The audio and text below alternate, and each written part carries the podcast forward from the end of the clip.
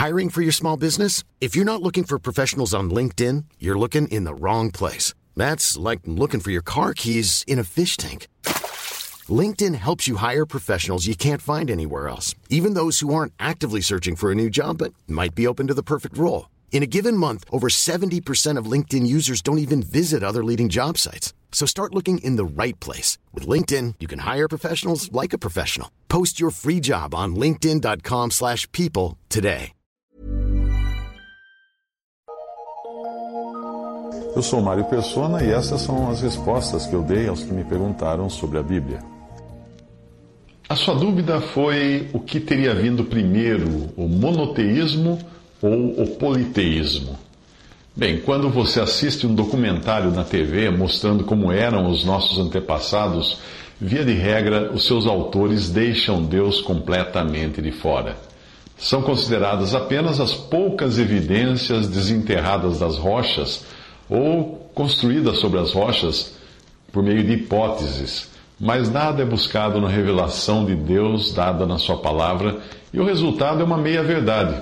Por isso, a conclusão desses estudiosos é que o homem inventou os seus diversos deuses, sendo politeísta desde o princípio. O monoteísmo teria surgido como uma espécie de acidente de percurso na história da humanidade, já que foram poucos os povos que adotaram o monoteísmo. Além dos hebreus, existem evidências de períodos monoteístas no Egito Antigo e entre os Incas e mesmo entre os gregos havia um deus desconhecido que estaria acima de todos os deuses do seu Olimpo. A primeira vez que a adoração a ídolos aparece na Bíblia é em Gênesis 31, 19, portanto, o costume politeísta já existia antes disso. Eu considero que o embrião do politeísmo tenha sido lançado no Jardim do Éden, quando Satanás prometeu à mulher: Porque Deus sabe que no dia em que dele comerdes, do fruto, se abrirão os vossos olhos e sereis como Deus, sabendo o bem e o mal. Isso está em Gênesis 3, 5.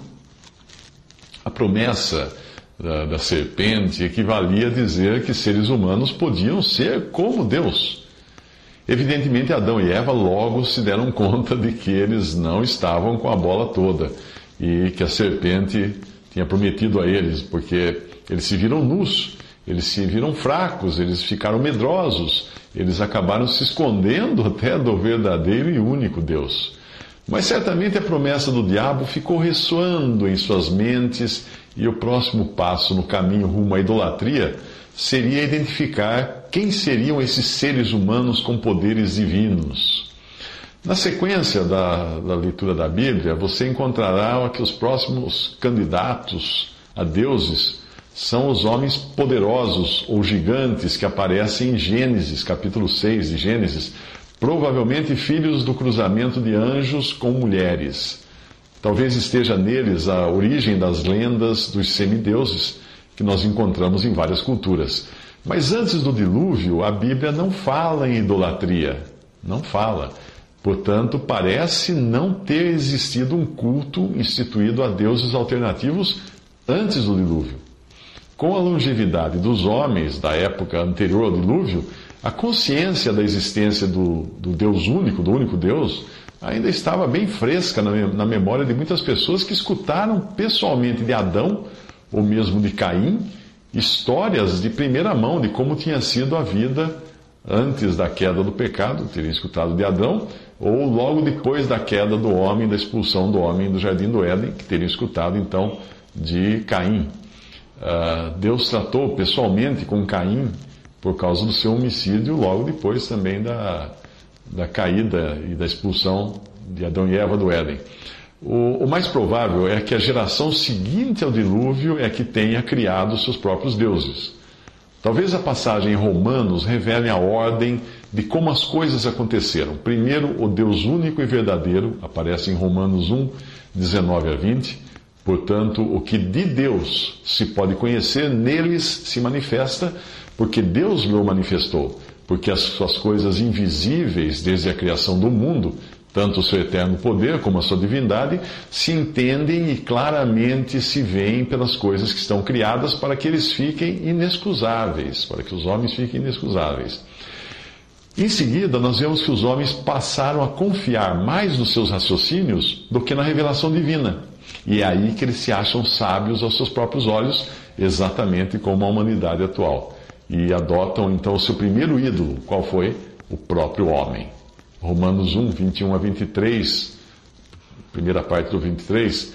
Porquanto, tendo conhecido a Deus, não o glorificaram como Deus, nem lhe deram graças, antes em seus discursos se desvaneceram e o seu coração insensato se obscureceu, dizendo-se sábios, tornaram-se loucos e mudaram a glória do Deus incorruptível em semelhança da imagem de homem corruptível.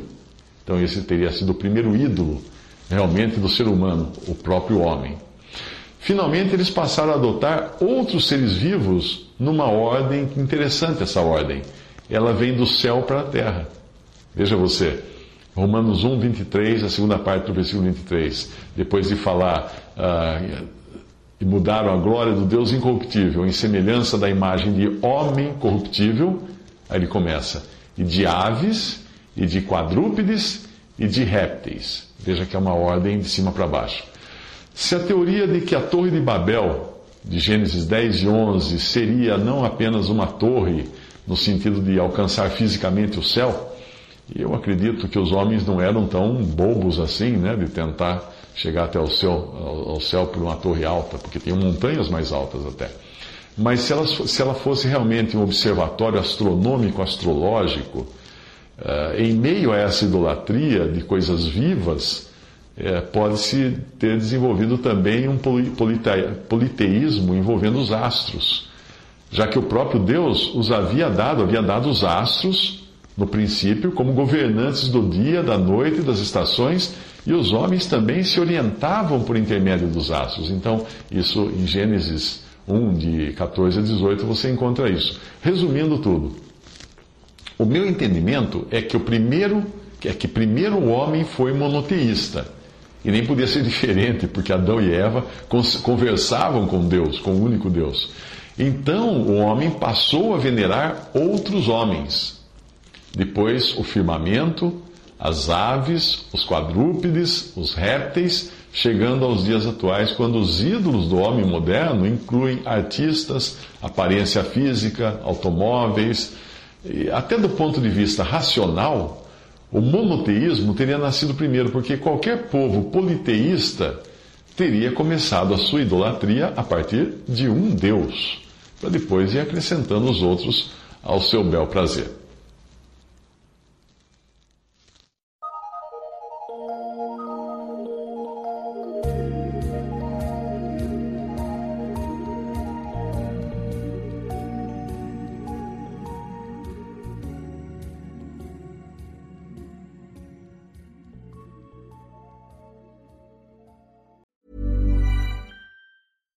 When you make decisions for your company, you look for the no-brainers. And if you have a lot of mailing to do, stamps.com is the ultimate no-brainer. It streamlines your processes to make your business more efficient, which makes you less busy. Mail checks, invoices, legal documents, and everything you need to keep your business running with stamps.com. Seamlessly connect with every major marketplace and shopping cart Schedule package pickups and see your cheapest and fastest shipping options from different carriers with rates up to 89% off USPS and UPS rates. And with the Stamps.com mobile app, you can take care of mailing and shipping wherever you are. Make the same no-brainer decision as over 1 million other businesses with Stamps.com. Sign up with Code PROGRAM for a four-week trial, plus free postage and a free digital scale. No long-term commitments or contracts. That's stamps.com. Code program.